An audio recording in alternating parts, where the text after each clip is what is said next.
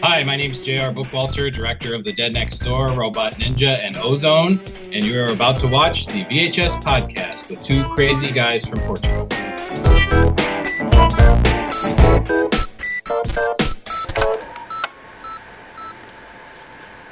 Where the streets wage unholy war.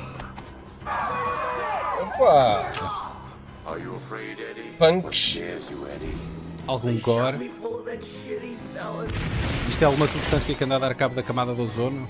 Quer dizer, fiz- finalmente fizemos um Black Exploitation do Brain Dead. Ui! Bem, com CGI muito manhoso. Ozone. Pronto, já percebemos que é um, um filme eh, ambientalista, não Já, é? já percebemos que o filme vem da tua parte, não é? Olá, Paulo. Estás fixe? Eu estou fixe. Como é que e, tem corrido esta e vou semana? para Peniche. Tem corrido bem, obrigado. Então, e É tu, verdade. Daniel? A minha tem corrido ok. Ainda bem.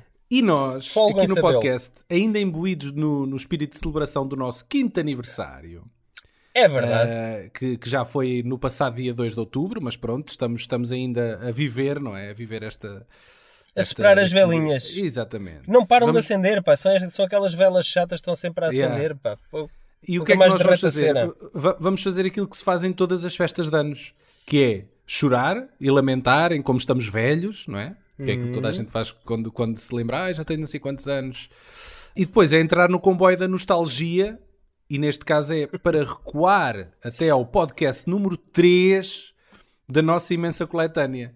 Nós estávamos em 2012 e ainda a pisar terreno no que seria esta longa epopeia, quando o Paulo se lembrou de The Dead Next Door. É um, filme, um filme que, tanto quanto sei, não tem título em português. Ah, é uma fita de terror obscura, de zombies, muito, muito chunga, e cuja carreira do realizador o Paulo decidiu acompanhar porque, enfim, se não for ele, mais, mais ninguém é, né? É verdade também. J.R. Bookwalter era um jovem ah, e ambicioso realizador de Ohio que tinha muita paixão pelo género e o aval de ninguém menos que Sam Raimi, mas o orçamento esse coitadinho. Seria de esperar que após o mini sucesso de culto de videoclube que esta curiosa peça de antiquário de final dos anos 80 tinha gerado, ah, a carreira do, do Bookwalter iria desflorar, mas a coisa correu no sentido inverso e as produções seguintes entrariam por rumos ainda mais recônditos e obscuros. Tanto assim, tanto assim que o Sam Raimi nunca mais quis ser associado ao, ao nome do Bookwalter, não é? Tu achas que eles estão zangados? Epá, eu, eu acho que o Sam Raimi não quer nem saber. Pronto. Ele não perde sono com isso. Já o Bookwalter, não sei. Uma destas, uma destas produções foi Ozone, eh, que é uma produção não muito diferente de um home video feito com a Handycam do vizinho em formato policial sobre drogas alucinogénias, mutações genéticas e muito má iluminação de estúdio. Vamos uma, De uma vez estúdio! mais. De estúdio! Aquilo, aquilo era um hospital abandonado. Candeeiros. Estúdio? Vamos mais uma vez quebrar a quarta parede do podcast e juntar à conversa, já daqui a nada, J.R. Bookwalter, para que, acima de tudo, o Paulo possa ir para a campa descansado e riscar esta da sua bucket list. É não é? verdade, é verdade. E não só, e não só. Porque o Bookwalter prometeu que voltaria para, para futuros podcasts. Sim. Mas. Mas, mas tu obrigaste-o a, a- a lembrar-se de um filme que nem ele se lembra, provavelmente, que é este Ozone. E Não, agora, ele- ele agora Ele- tens que explicar Ah, existem aquelas vedetas. a quem existe- nos ouve, ouve, é que escolheram isto. Sim, certo. Existem aquelas vedetas. Tu perguntas, ah, então e como é que foi na antestreia ver o filme? E não sei o quê. O quê? Epá, eu, eu nunca vejo os meus filmes e não sei o quê. Epá, eu só vi isso uma vez e acho que nem vi completo. Não sei. Epá, eu acho, aqui neste caso, o Bookwalter, eu acho que ele tem bem presente todos os seus filmes. Opa, porque ele esfolou Não são muitos, não são muitos. Sim, está bem, mas ele esfolou-se e esfalfou-se para, para que qualquer um deles visse a luz do dia, percebes? Por isso eu, tenho a certeza que, eu ele acho que o que nós estamos couro. aqui a fazer é um bocado de serviço público. Epá, é- o facto dele, dele, dele estar a conversar com pessoas que, que que sabem que, Que estes filmes existe. existem e que se lembram, opá, o, gajo fica, o gajo fica contente. Nós fazemos uma pessoa Eu acho que feliz. sim, ainda por cima pá, do outro lado, do, do outro continente, de, através, Yeah. ou- Portugal. a outra distância do, do oceano, opá, acho que sim. Mas eu acho É. que va- vale o facto do tipo ser muito porreiro e ele, ele, ele tem consciência do que está a fazer. Ele tem Epá, consciência do, do, do submundo. Do, tipo E de essa foi a minha fazer. maior surpresa. Essa foi a minha maior surpresa, não é? Porque eu, eu, eu vendo Nós, nós dele, tínhamos discutido isso antes, porque tu estavas Exatamente. convencidíssimo que ele era um iludido. Eu, eu disse pensava, logo eu não- pensava não que ele era um alucinado, pá. Não podia ser. Tu Sim. depois de veres um filme dele, eu pensei, este gajo é um Tommy Lee só eh, retro. O Epá, gajo do The Room, sim. sim, opá, Room. eu pensava que ele era um gajo assim que vivia num mundinho só dele, muito à parte, não é? Mas não, epá, é um pai de família, já nos seus 50, eh, já um bocado desencantado com isto, não é? E sem tempo para, para mergulhar nestas microproduções e sem, já sem já se amigos. deixou disto, já se já disto, sem sim. amigos que o aturem nestas, eh, nestas aventuras, não é? É epá, mas pronto, mas, mas eh, continua de alguma forma ainda a reviver todos estes filmes que ele fez no, na sua juventude, no passado, fazendo edições especiais 4K, não é? Blu-ray. Tem, tem, cari- tem um carinho especial filmes. por isto, sim. Exatamente, exatamente. Apesar de tudo, ele tem um carinho especial por isto e, e quem o acompanha no Facebook, como é o meu caso, eu não sei se tu também o segues no, no Facebook. Não, não, eu- basta-me basta ver os filmes dele. Pronto, ele, ele, ele tem, ele é alimentado por meia dúzia de fãs. Eu nem, sei, eu nem sei como é que tu também não vais lá dar-lhe um bocadinho do teu carinho. É pá, tenho que ler, tenho que ir. Uh, e isso levou realmente a fazer algumas edições limitadas e muito exclusivas e uh, daquelas que só se acedem por encomenda e quase falando diretamente com ele. De, de- de remasterização dos filmes dele, e um deles foi o mais conhecido, é realmente o da Dead Next Door, que nós já falámos e que está, está lá para o fundo dos nossos arquivos. Mas, mas pronto, opá, é, é, é giro perceber que nu- nunca se está sozinho. Não estás sozinho, Paulo. Eu Há mais sei, gente como tu sei, a olhar, olhar para isto. No planeta há mais 3 ou 4 como eu. Ok. Mas, mas, vá, mas ainda não, não- explica o que é que é isto, este ozone. Fala do Opa, filme. é- como é que eu cheguei a este filme? Opa, eu, eu tanto quanto sei, ele não teve edição portuguesa. Ele entrou na Europa eh, através do mercado espanhol. E um primo meu encontrou um. Estamos um em que altura, mais ou Epá, menos? eh, eh, isto, eu uh, encontrei este filme em casa de um primo meu em 2003. e ele ok. comprou também na- nesse ano, eh, numa feira, eh, epá, um DVD pirata daqueles que, que estavam na- naqueles panais eh, ao pontapé por um euro. Eh, e ele comprou, opá, comprou uma porrada de DVDs. E este estava lá no meio daqueles DVDs todos. Epá, e um dia estou lá à casa dele, a vasculhar os DVDs dele e vejo a capa deste DVD Já te estou a ver a farejar. Oi, oi, que é isto? Exatamente, exatamente. Eu assim, com, com mais obscuro pode, pode haver aqui um filme. Ou, eh, se- sempre que haja a possibilidade de encontrar alguma coisa obscura, opa, eu salto logo. Estranho. E, e eu encontrei isto. Porque depois tu Zone percebes que quando as coisas são muito obscuras, o gozo de descobrir aquilo ainda é maior, muito não é? maior, é muito Yeah. maior. Epá, e foi precisamente isto, opá. Eu, eh, bastou-me ver os primeiros 10 minutos para perceber que isto, eu estava perante uma coisa completamente diferente e à parte, não é? Epá, eu pedi-lhe o DVD emprestado para depois ver com calma. E, epá, de facto, é, é, é, é inenarrável. É, é um género completamente à parte e próprio. É, é o Book Walter Style e é inimitável e irrepetível. Epá, e foi assim que eu tive conhecimento de- deste filme. Epá, e que eu, na altura, julgo que até te falei: epá, tens que ver este filme. Coisa que tu nunca o fizeste até agora, Não, a- até yeah. te preparares para este, para este Fiz esta podcast. semana, Paulo. Desculpa lá, mas agora, agora tens, que ser, te- tens que dizer a verdade. Tu viste este filme? Vi, vi. Vi em, duas, viste? vi, vi, vi em duas partes. A primeira via no autocarro e a segunda via em casa. Mas tu Ahm, viste, tu viste o todo Tudo! Vi tudo, do e conseguiste, ao fim. e conseguiste Cons- manter Opa, uma cara séria. Não, não, não, não, não vi. Opa, não, porque tu, tu nos primeiros 10 minutos tu, tu percebes as regras do jogo. Ahm, opa, E como, é, como é que tu explicas isto, este filme a quem nunca ouviu? Isto é ah, um filme. Opa, não, não é muito diferente daquele tipo de filmes que a malta fazia na escola, com o Mandicam. É pá, sim, nota-se que... que- ele já tem mais algum conhecimento do que isso. é? Pronto, só que se nota que o gajo percebe como estruturar uma história, não é? como Sim. filmar uma história. Mas depois os Mas meios é técnicos não mais- é- acompanham, pá. Sim, é, é cena pouco mais essa. do que isso, é pouco mais do que isso. Exatamente. É, epá, eu, eu, eu confesso que eu, eu, eu vejo o filme e para mim é quase uma comédia porque eu, eu quase não paro de rir o filme todo. Tão sim, mau que é. Sim, o filme é, de- é desses, sim, o filme é desses, sim. Só para abreviar, uh, Ozone conta-nos a história do detetive Eddie Boone, que é interpretado pelo agora secundaríssimo de produções de primeira linha James Black.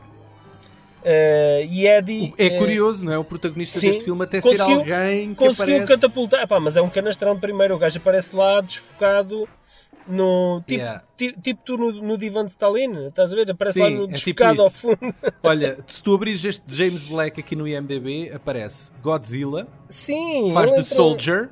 É, mas está lá Aqui no, no, fundo, olha, né? no filme Soldier faz de Riley. que o Soldier é aquele filme com o Kurt Russell. Sim, eu e sei. depois tem aqui o Soldado Do Paul Universal. W.S. Anderson. Sim. E, e este filme aqui, o Soldado Universal com o Van Damme. Van Damme, The sim. Return, nem sequer é o primeiro, acho que é o segundo. Sim, o gajo é faz aqui de mau, Sergeant pá, muito Moreau. O gajo nem, nem deve ter falas neste filme. Eu acho que este Ozone serviu-lhe de currículo. é? Catapulta de alguma É forma. de sim. currículo, não? Os gajos, o gajo ia a- a- Sim. aos castings, não é? Ficava com estes papéis de- sem falas de 10 segundos nos- no- em grandes filmes de Hollywood e acho que só lá chegava porque, opá, olha, tinha, Sim, tinha já, o já, tinha, para- já, tinha, já tinha experiência, basicamente. Yeah, pronto, sim. Dava para o showreel, não é? Os atores têm o showreel, não é? Quando vão aos castings. e isso. Exatamente. Dava para o showreel do gajo, pronto. É assim, Bem, é aqui, assim. aqui neste caso, ele e o seu parceiro Mike tentam limpar as ruas de uma nova droga, que é o ozone, que transforma os seus consumidores em zombies. Ou zombies mutantes. Eu, Eh, pois, eu acho que aquilo não é, uma bem coisa zombies, estranha. porque eles são, eles são, ele tem, eles têm consciência, não é? Epá, pois... eh, Aquilo eh, é tipo uma, uma é tipo um, um grupo, é um o, gangue. próprio Bulk, o próprio Bulk Walker também não, não assume que sejam zombies. Eh, então talvez mutantes seja mais a É palavra-chave. mutantes, sim. Porque eles É, falam e, e têm, têm um plano, têm uma missão. Ou seja, não é muito diferente das drogas de hoje em dia. Porque basta nós irmos à Baixa de Coimbra para ver alguns zombies lá no Terreiro da Erva, que aquilo é basicamente eh, muito similar. Numa escaramuça com Eu um acho bando... piada a tua realidade ser Coimbra, não é? Epá, pois, é, é, Quem é te a ouve falar até pensa que Coimbra é uma cidade daquelas. eh, Podia falar, lá, de- tipo- tipo podia, Chicago. falar, podia falar da Quinta do Passo, que é na Figueira da Foz, mas pronto, esta é a minha realidade. Numa escaramuça, com um bando de dealers de ozone, Eddie é injetado com a droga e Mike é tomado como refém. Eddie luta agora contra o tempo para encontrar o seu colega antes dele próprio se tornar um mutante. Isto que eu acabei de dizer é o guião do filme. É.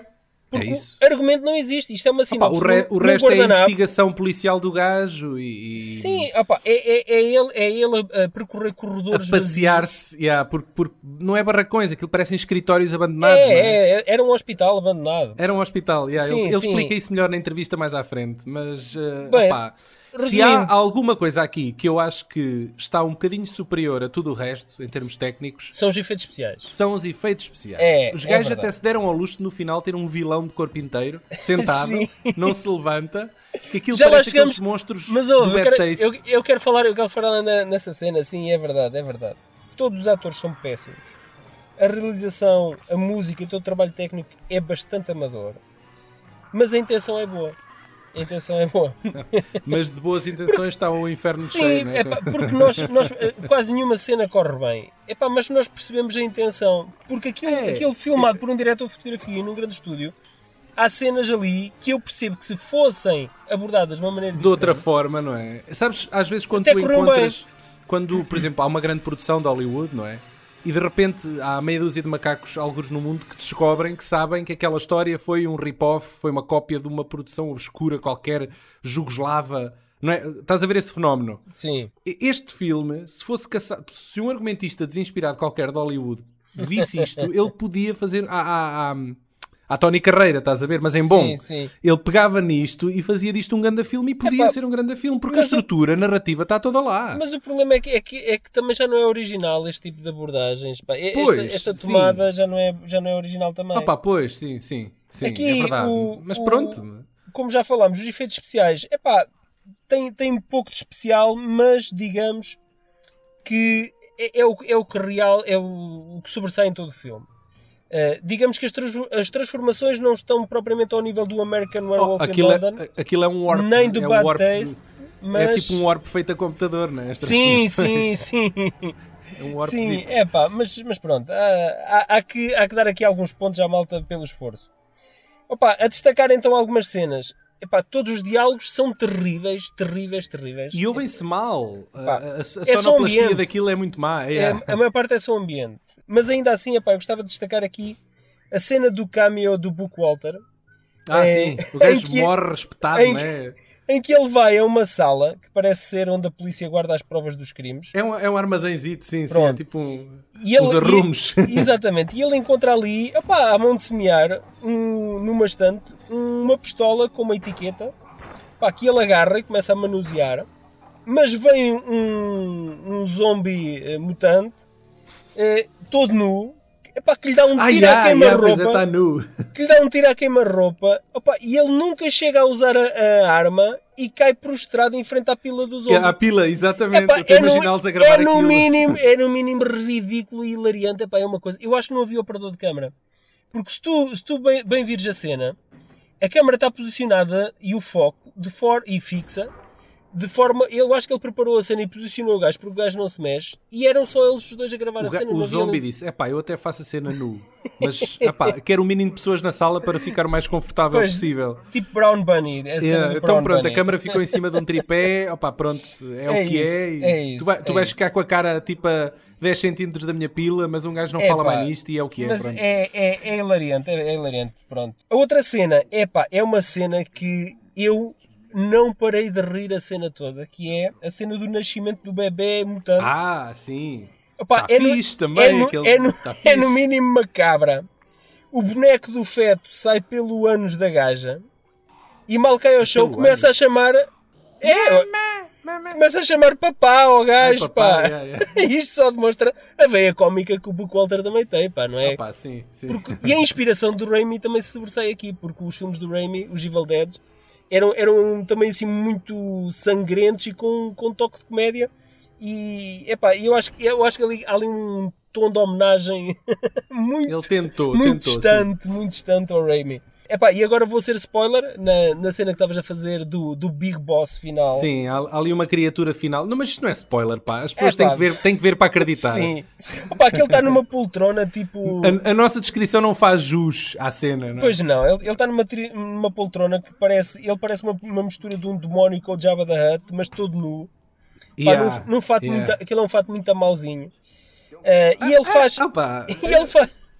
Epá, aquilo, aquilo nota-se que É- é- aquilo é, é, é um couro, é um tecido eh, que é, que é couro mal cozido. Está ali algum trabalho envolvido naquela, naquela criação. Pá, Não, não e, tem- assim. e- e- e, bem, e, e há que realçar que está um bocadinho melhor que, que alguns dos eh, ETs do Bad Taste. Eu exato, aquilo lembra o Bad Taste. Sim. Lembra muito, muito. muito. Sim, mas repara, os do Bad Taste tinha- eram pessoas que tinham que andar ali a mover-se de um lado para o outro, não é? Sim, de t-shirt branca e, Yeah. e É- jeans. Pronto, Era opá, o este, este, este está nu, simplesmente. Está simplesmente. É, é- é como o. Jabba da Hutt, quietinho. Exatamente. Opa, e, E, ele faz e depois uma. no fim o gajo abre-lhe a barriga. Não, não, é ele próprio, é o, o, esse o líder, o, o Bad, bad eh, Boss, Sim. faz uma demonstração de todo o seu poder com uma faca e executa uma espécie de seppuku abrindo a sua própria barriga, a dizer: Estás a ver? Harakiri. Eu não, eu, ou, ou seppuku, Arakiri ou seppuku. Ah. eh, abrindo a sua própria barriga. Opa, que é a desculpa perfeita para Eddie, que tinha uma bomba na mão, para lhe enterrar eh, o engenho na, opa, na- nas entranhas. nas entranhas, não é? E fugir Epá, dali para fora. E rebenta no meio do CGI mais manhoso desde que os irmãos Lumière para filmaram o primeiro fotograma, Aquilo, fotograma em aquilo são camadas de 1855. explosões sacadas da net sobrepostas É, umas às pá. outras. Eu, eu acho que aquilo foi feito com um isqueiro à frente da lente, mas pronto, Opa, eu. tens, tens que perceber que estávamos em 95, não é? Que o filme é de 95. Sim. Não, e- era- e, estamos sim. a falar, e não é só isso, estamos a falar de um filme que foi financiado pelo próprio bolso do J.R. Bookwalter, que custou cerca de 3.500 dólares e com a ajuda de muitos amigos que trabalharam a custo zero na sua, na terra, na sua terra natal, que é Akron, no estado do Ohio, assim como todos os seus filmes, são todos rodados lá, né, com a ajuda dos amigos. Opa, ele, ele parece que finalmente então ganha o juízo e hum, ele, ele está tá um bocadinho. Ele tem a sua própria distribuidora hoje em dia eh, de filmes alternativos independentes e já não tem tempo para se meter eh, nestas aventuras de andar por aí a fazer filmes. eh, para depois também serem gozados por, por gajos do outro lado do, do globo que não têm mais nada para fazer na vida, não é? Se calhar está na hora de passarmos então Vamos- vamos à à, entrevista. entrevista. Depois nós voltamos aqui só para dizer um adeus e mandar um chico coração. Exatamente. É pá, pronto, isto, isto promete, isto promete. Vamos a isso. Até já, pessoal.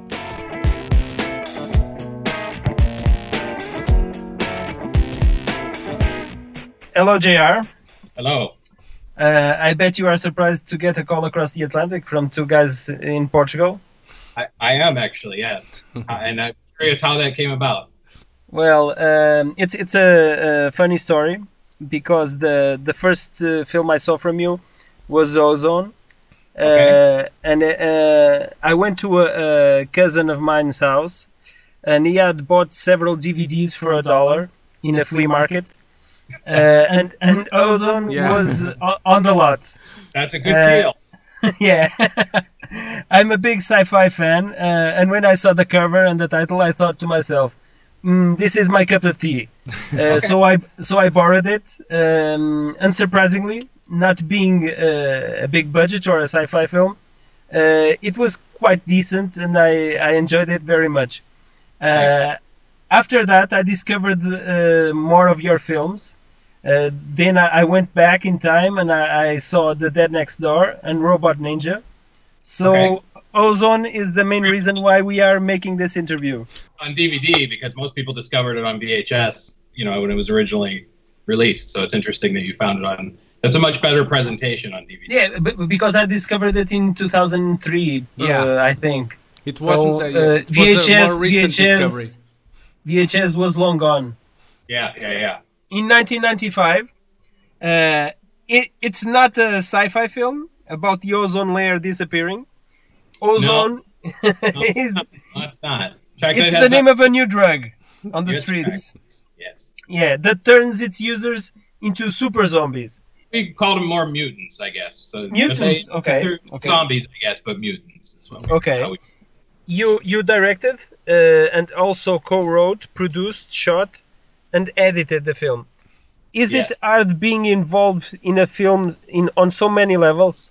Well, on that film, it wasn't because it was really. I mean, here's the thing about that that's odd. It's I when I when you say I co-wrote it, actually, what I did was was do the rewrites on it. The script had been brought to me by um, a, a mutual friend named Doug Snoffer. By he was friends with the guy Dave Wagner, who had and these, those two had actually worked on Dead Next Door very early on, and they were one of the first people to, to bail out. And I had never heard from them again until out of the blue they brought me the script for Ozone.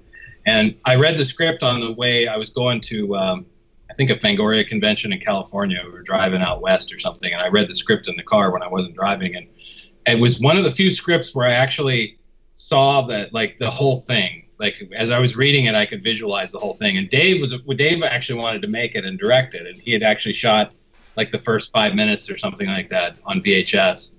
And I went back from that convention and convinced him to let me make the movie, you know, to let me direct it. And he was actually relieved because he didn't really want to. I think he wanted to direct it, but he didn't really want to direct it. He didn't want to have to go through all the work and trouble to do it. So he was actually relieved, and he kicked in half of the budget, and I kicked in half of the budget, and that's essentially how it was made. So I did the rewrites on it to sort of just there were he had a few things that we just were not going to be able to pull off so i kind of had to rein it in a little bit on that regards but um, but yeah i mean as far as doing all the stuff i mean I, at that point i didn't really have a choice because most of the people that from Dead Next Door had moved on to other things and had abandoned me anyway. So i was sort of like if i'm going to make this movie i'm going to have to do it by myself. Um, and obviously dave dave wagner was around and he kicked in and uh, very early on, I lost uh, Scott Plummer, who was had helped produce the Dead Next Door and and Robot Ninja, and he had he had gotten married and he moved on, so I didn't have him either. So it was it was just a I had no choice basically to to, to do it myself, and I mean I would prefer probably to not have done it myself, especially the lighting and stuff, because when you're in the camera work, you know there were times where it was literally like me and James Black, the actor on the set you know, where I'm shooting this movie. And it's I'm having to light everything, and then I'm like, okay, let's shoot it. And I'm pushing my own dolly, and I'm running the camera. One man show. it. No, I mean, literally, just, he's like helping me move lights around and stuff. I mean, in some regards, it's great because it's like the ultimate creative freedom. You're doing, you know, you're you're doing everything yourself, so you can't. You really can't point the finger at somebody and go, "Oh, they messed that up. If only they had done." You know, I, I only have myself to blame if I didn't. Not Complete control. talk about auteur. Those Hollywood people that say they're auteur filmmakers don't know what they're talking about. yeah, uh, until you experience doing a film with your own money. yeah, well, your own money and your own time and everything else. Yeah, I mean, it was. Yeah. Uh, yeah, that was it, was. it was, but it was a. It, I also had at that point I had come off of six sort of embarrassing, embarrassingly bad shot on video movies that I made for Cinema Home Video, and I was sort of like, I, I believed that something good could be shot on video and and it could be made on that that same way, but not those movies and not on those schedules and everything. So I kind of had something to prove to myself and to other people. So Ozone was sort of like, you know, the saying you have a chip on your shoulder. It's sort of like I'm going to prove that that this can be actually done. What are, what can- were were those uh, movies you were referring to?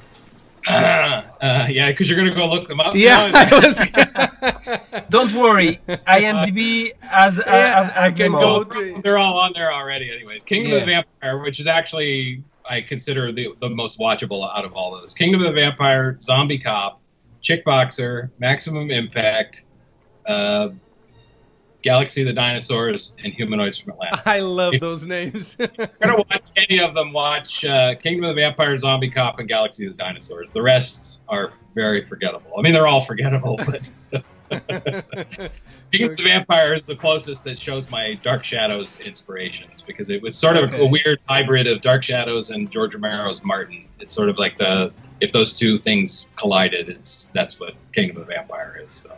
Having having so many things depending on you aren't you afraid of losing your objectivity or I think the thing that saved me on a film like Ozone, it was made over such a not it wasn't as long as Dead Next Door, but it was over a, such a lengthy period of time that I, you know we were shooting on weekends and things just as we could do it. So I was able to sort of edit it and and objective. I think I was objectively looking at things. You know, I mean, there's always things you want to do better or things that's like, well, that didn't really work, but for this reason or that reason, you can't go back and redo them, even though it's you know shot on video or whatever. But uh, yeah, I mean, you, you run that risk certainly, and I've I've known other shot on video filmmakers who've fallen into that trap where they they uh, love everything they do and they don't see any. See, I've never I, I hate everything I do, so to me it's automatically like if I like if I say I like something, that's like the exception. You know, I'm like, oh God, why didn't this turn out? This couldn't have been so much better. Why do we do it that way? You know, I'm already I'm very self-critical anyway. So, the, the you know, it's more rare for me to go, oh, I really like the way that turned out or whatever. That, that almost never happens. So you know, I think we- I'm effective enough. Yes. We we did this uh, chat also via Skype with Uwe Boll. Uh, yeah, and it's funny to see because the guy was uh, defending his movies the whole through. I, I'm not going to say I'm more humble. Everybody that makes movies has got an ego to some degree because you have to to, to be able to, to do it in the first place. I think, but uh, I, to me, I'm always looking to try and to take you know, everything is a step in a process, and you're always I'm always trying to to to learn and and do better the next time around. You know, that's all you can do. It's like you you make the movie that you make, and it's sort of uh, a moment in time, you know, a time capsule that you've that you've kept. That's, that's all you can do. I mean, you you could, like George Lucas has, you could go back and sort of change the things you didn't like about it, but it's still essentially the same movie. but, And but there's still- why but, but always- why It's always going to be the old version of it too. So it's Yeah, I, I agree with you. But- the movies but, should you know- stay as it is because they're the picture of of, course I mean, I was very disappointed when I when I saw the results, but I, is, is the fact that it, they they refused to keep the original versions of circulation. yeah man that's Yeah. crazy that's, That's crazy. what I, I mean. I still have laser discs of the original. yeah I keep them for that reason because it's like you know the, the only way you can see those until you know there's been rumors that they're going to release them. On. It's not the same thing as a remastering because a remaster Yeah. is only it's only cleaning the thing. It's not adding. Well, and that's just I just having I just went through this two years ago with the Dead Next Door. You know, I did a, a 2K scan from the Mhm. original film, and I actually did two versions. You know, it's got the original four by three you know square screen, and I re- I cropped it for 16 by 9 so it looks a little more cinematic but you have both versions you know you don't you're not stuck Ah, with one version okay. okay the people who are uh, from VHS, uh, you know, they, they have their that it just it's all just cleaned up. You know what I mean? It's not okay it wasn't a lot of digital tinkering and that other than getting rid of scratches and mold and all these crazy things that, that happened to the film over the years. But yeah, that's I think that's the difference. James Black is Eddie Boone, a detective that that wants to find his partner who was kidnapped by the ozone dealers. Uh, back then, James Black was an unknown guy, uh, but now he has moved on to do frequent supporting acting in uh, many Hollywood blockbusters. Uh, how was it like to work with him in such an early stage of his career? Well, I mean, we actually he was he started with me in Zombie Cop. Actually, Ozone was not the first one. He was in Zombie Cop and Chick Boxer and Maximum Impact and Galaxy the Dinosaurs. So he Mhm. actually did four four movies, four little movies together before we did Ozone. So by the time we had done o- Ozone, we were sort of a well-oiled machine, and we had a shorthand together where it's like we could just that's that, that was the thing about him and I working on the, the film together. I think it was just it was it was so fluid because neither one of us were happy with the stuff we had done before, and we both saw the same sort of vision for that film and wanted the same things from it. It's never going to be perfect, no matter much how much money or time you have. There's always something you're going to want to change. But I think he viewed it as uh, a springboard, like, oh, th- I, there'll be stuff in this that I can put on my reel and go get other work, which he did. He got a, a TV show called The Burning Zone was the first thing he did when he moved out to California, and he was a regular, a series regular on that. Um, so it, it did work for him. I mean, he he showed that around, and people were like, "Yeah, this guy's got something, and we're going to cast him." So it, it essentially, Ozone was the James Black show reel. yeah, yeah. Okay, but by this time you had made several movies with the the team of zombies on the background and and sci-fi. Uh, are these your favorite genres? Well, zombies certainly. I mean, I, Dead Next Door is really obviously a love letter to George Romero's films because that was, Yeah. you know, we're so who, who recently passed away, uh, by the way. very, very sad, very sad. Um, but uh, yeah, I mean that, that. So Ozone was sort of Ozone really came more from Dave Wagner because Dave Wagner wrote that movie in a very strange way. Like he was, I, when I write something, I have to have the complete quiet in the room, and I can't have like maybe some soundtrack music, but that's about it.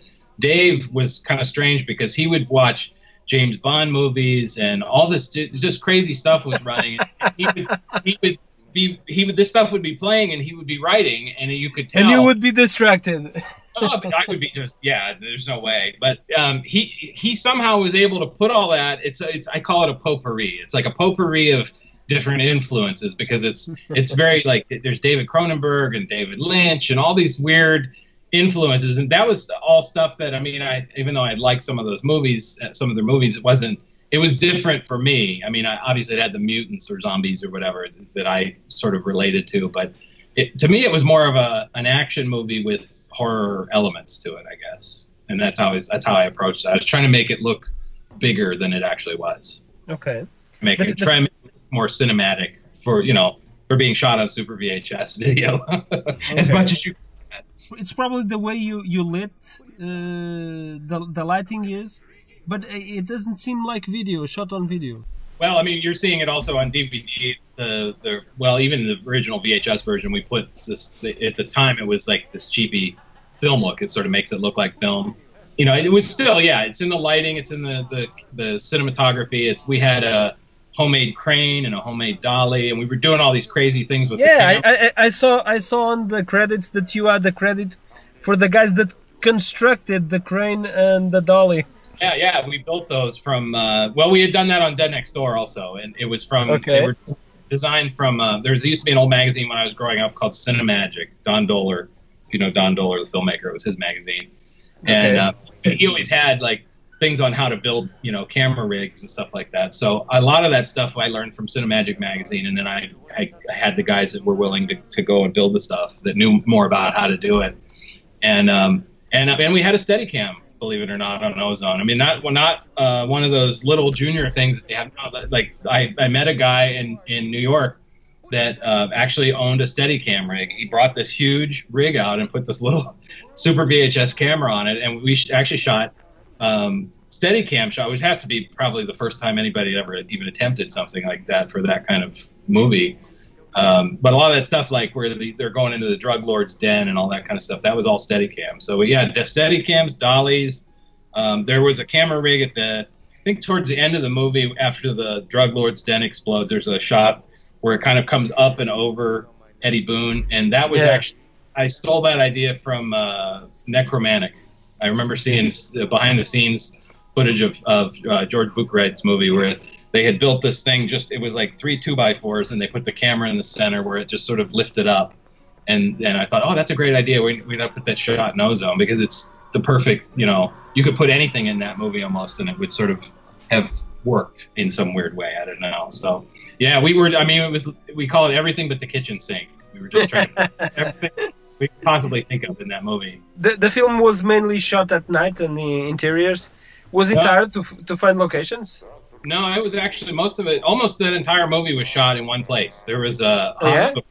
Yeah, an old hospital Okay. called Edwin Shaw Hospital, and we had shot um, some of Dead Next Door there. And we somehow convinced them they there was a built a huge building that was abandoned. Basically, I mean they they had the electricity was still on and everything, but they uh, they didn't use it. And we convinced them to let us go in there, and we were in there probably eight months. I think it was almost a year we were in there in total. We would literally like leave equipment in there, and we had the keys, and we would just lock it up and go home. So we could just Why come right- go home? Why go home? you, you wouldn't pay rent. Because You could live there. You got to shower, you know, otherwise you start to smell. But, Okay, okay. uh, but yeah, but because it was great because it it had so many different looks. Like we could some of the stuff where it looks like they're in a s the city or whatever around a burning barrel of trash or whatever. That's actually the you know out back. The Okay. the scene at the beginning where the guy's buying the drugs, you know, before he goes home and blows his head off with them. I mean, that was that was part of that building too. I mean, we tried to lit it and stage it where you can't tell that it's the same location, of course. no, no, I, I, Parking I, th- I thought it was several locations. No, it's it's almost all in that one spot. Um, I think the house that I was renting at the time is Eddie Boone's house. There's a quick quick scene there, and we shot some stuff I think in my backyard uh, there as well. But no, I mean, the bulk, the bulk of it was there, and the, there was some stuff in downtown Akron where the, the the mutants are chasing Eddie Boone. That stuff was was actually shot downtown at night, but most of it was shot during the day because it was what was great about it is you could just there was this long hallway, you know, that where it it, uh, it had all these rooms off of it that extended almost the entire length of the building, and you could just close off doors or close the windows, you know, inside those rooms because usually I would put lights in there, you know, so you have all this cross lighting coming in through the the hallway. But uh, yeah, it was it's a Dutch angle, I think. Uh, You shot it in a Dutch angle. Tons of tons of that kind of stuff. Yeah, I mean it was it was really a playground as far as creativity goes because you just that location just you know it was it was so it's nice to be in one place for you don't you don't spend all your time hauling equipment around. You know what Yeah. I mean? I, everything was there, and it's like if we needed something, it was just oh we'll go in the other room and get it or whatever. Um, so we spent less time traveling around and, and more time shooting. I think it's it's the idea, I guess. Okay, I, I have to congratulate you for the, the special effects. They are pretty cool. Uh, Yeah. you know, I had a lot of help. I didn't do most of that myself, of course, but I had David Barton did uh, some of the key stuff again, and he, he's been my childhood friend since we were ten or eleven, I think, and, and he did Dead Next Door also, and Okay. uh, he did the like the where they're really mutated and wearing the masks and the arms, and and of course uh, some of the drug lord stuff too. That it was basically Bill Morrison and Dave Lang or um, David Barton were the two that were responsible for most of that stuff. okay, but there for me, there's one thing that didn't work as well. Well, there's always got to be at least one. There's, I could I could tell you ten No, or no. fifteen things. No, okay. For, for you, I, I imagine there's a lot of things that you will- would probably change.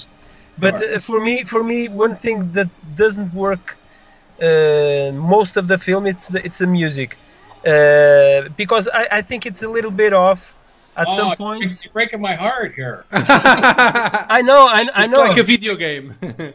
No, but seriously, to me, the the music is really what's what the glue that sort of bound that whole movie together. Yeah, I don't I don't quite agree with that because I, I it was actually a German composer that did that. He um It I, sucks. we had a mutual friend that had done a movie called Violent Shit Two or Violent Shit Three, I think it was. No, it was two. One of those violent shit movies, and. uh and I heard the score, and I, he gave me the soundtrack CD, and I kept listening to this music. I'm like, wow, this is like really like big, like orchestral sounding. You know, even though I knew it was all I, synthesizers. I understand what you're saying. I, I pictured I pictured that for Ozone, and and the, the guy that most of the money went to, to pay him to actually do the score. You know, for that. now meager- Paulo is No, saying to you I'm that he doesn't like. yeah, I think it would work better if it wasn't uh, so present in uh, in several scenes. That's fair enough. It honestly, it's probably if you watch the the the we since it was remixed for DVD. I, and it was 5.1 surround. I think I probably pushed the music even louder than it was in the original version. So maybe I'm not going to say that I, you know, the, the, I blew it, but You you no you you paid for it, so you have to hear it. Make Yeah, yeah. sure we you have to hear it. it. Okay. But I love Do- I love that score personally. Just let Okay. me put that out there. And if that's the one thing that bothers you about the movie, then I didn't No. I I accept I accept the movie. I accept the movie for what it is. I know that it's not gonna win any Oscars, uh, but but it, it's a it's a low budget uh, film that I enjoy for uh, what you tried to do. Actually, that's one of the things I'm planning on doing with Robot Ninja. Not replacing the score, but as it is, but having an alternate version on the. Because I'm restoring that film now, and on the Blu-ray, I'm going to have an alternate version with a, a Russian. Uh, like electronic musician that, whose stuff that I discovered and, and liked, and he's actually going to rescore the whole movie. So it's interesting that you mentioned that because sometimes I think I wouldn't normally do it. I would never do it where that was the only version that was available. This is like a bonus feature essentially. Where can we find uh, if someone wants to buy your movies? I know Dead Next Door has a Blu-ray edition. Uh, Robot Ninja, I don't know. Um just throw us some links. The easiest way is tempevideo.com. That'll take you to. I have a Tick Tales online store, and you can buy all the movies from there because we ship internationally. Um, DVD? Amazon.com. I guess you guys buy. You can buy stuff from Amazon.com in Portugal also, right? Yeah, yeah, yeah. Do you have any of your, of your, of your movies on Netflix? It- It's funny when Netflix started their streaming service. They they the studios here, the Hollywood studios, didn't want anything to do with them. So they signed up all the independent. All all my stuff was on Netflix at one time. Hmm. Then gradually the Hollywood studios came around and they just kicked us out the door and said thanks but no thanks. Hmm. But Okay. for a time, all that stuff was on there. You haven't directed another movie since uh, Deadly Stingers in 2003. When will you return to the director, the director's chair? I don't know. I'll be 51 next week. It's I'm, I think I'm, I, I may be past my prime to do this kind of stuff. My my my son and my wife actually try to encourage me to to get back out and do it, but you know the market has changed so much. It's just there was never any. Well, at the time I was doing it, it was never about money. We were doing it for the love of it, um, because you know if you made money with it, then great. But that wasn't the, the sole impetus. But I think now the only way I couldn't, I probably couldn't do like an ozone where I just go out and do everything by myself, even though the technology's there now. That was the thing that that always kills me. Like you know, when we I made something like ozone, you wish that you had all these 4K cameras and all Yeah. this great gear. We have everything's edited on the computer and all that. Um, and now all that stuff's available, and here I'm not taking advantage of it at all. So I don't know. I call myself semi-retired because you never know when the bug will strike again. If But- if you ever direct a movie again, believe me, I'll watch it. you you still haven't Okay. watched um, Humanoids from Atlantis, so uh, there's No, I haven't. plenty of JR haven't. to discover. I, I'm gonna I'm gonna watch that one. Promise. you may change your mind after you see that. One. No, no. Believe me, I won't. It's Okay. JR, thank you very much. Sorry, sorry Thank for, you very for much. taking so much of your time, but it was a pleasure. I appreciate it. Okay, thank you. Thank Bye-bye. you very much. Eu confesso que eu fiquei bastante surpreendido com esta entrevista. pá, e pela positiva. eh, epá, porque ele é realmente um gajo muito terra a terra, não é? E, porque os filmes dele epá, são, são uma coisa de nicho para um, para um nicho com muitas limitações, que é, que é um bocadinho aquilo que nós também aqui fazemos no VHS, não é? Ele, ele tem aqui um discurso, nota-se que ele está bastante desencantado com o cinema, muito provavelmente por nunca ter sido levado a sério. Mas foi, foi- para mim foi um prazer picar-lhe os miolos para perceber que, afinal de contas, a sua motivação sempre foi uma enorme paixão pelo cinema gore. E para perceberem como esta paixão do Paulo foi grande, nós ainda esta entrevista ainda durou, Sim. Uh, mas não vos vamos não vos vamos obrigar a ouvir para já para já não vos vamos obrigar a ouvir Ouvi mais tudo. Uh, guardamos guardamos o resto da conversa para futuros podcasts porque isto está mal sabes Deu pano o para mangas, deu sim, pano para mangas. o Nalgas de- de- de- como é que se chama aquele tipo uh, que eles descobriram no, no último podcast que foram descobrir a carreira do gajo Pois, aquele gajo que nunca existiu. Pronto, exatamente. Nós não precisamos disso. No- nós encontramos gente suficientemente obscura e esquisita, real, Real, é? que existe. real, que existe e que nos deslumbra a todos pela, pela sim, sim. Pelo, pelo bizarro, acima é- de tudo, é é, pelo um- bizarro. E é um achado. é um deles, pá, é um deles. É um achado, é um achado, sim, sem dúvida. Vejam, os filmes, a maioria dos filmes dele estão online. Uh, Sim, este vão- Ozone está online no YouTube, se quiserem Sim, ver. vão, vão ao IMDB, vejam os títulos dos filmes, metam no YouTube. A maior parte dos filmes estão online e é mau demais para acreditar. Eh, ao ponto que um dos últimos filmes que ele fez, os créditos de abertura, é, é, é, é ele a ter consciência da merda que fez Ixi, e a, di- e a dizer: Não, ouve, não, se o gajo- não, mas. Se o gajo pede a um amigo português para lhe Para lhe traduzir, traduzir isto ao traduzir brasileiro. yeah. É, mas, Bem. mas isto é, é- ele assumiu, ele nos créditos do- de abertura do filme, ele assume. Eu, epá, agora não me lembro qual é o filme, mas eh, o gajo diz qualquer coisa assim. Um lettering. no, no lettering de abertura, eh, por baixo dos títulos, por exemplo, Directed by J.R. Walter, Sim. entre parênteses, who by, no, who by now should have known better. Sim, por esta altura já devia ter aprendido a lição, não é? Exatamente. Mas não, ele mas, continua. Mas está continua. cheio. O- o- os créditos de abertura estão cheios destas pequenas mensagens entre parênteses. Opa, Tipo que isto epá, Oh, que aquilo é, que aquilo é uma cagada, pá. que aquilo é É, uma sim, cagada. E é então é. ele e ele, Ele diverte-se, diverte a Exatamente. malta. Ele olha, opa, mais vale assumir e ir na onda do, Yeah, do que yeah, yeah. Prometemos voltar com coisas não tão obscuras num futuro próximo. Exatamente. Porque senão Eh, opa, a malta vai deixar de nos ouvir. Temos que ir ge- gerindo as expectativas de quem nos ouve.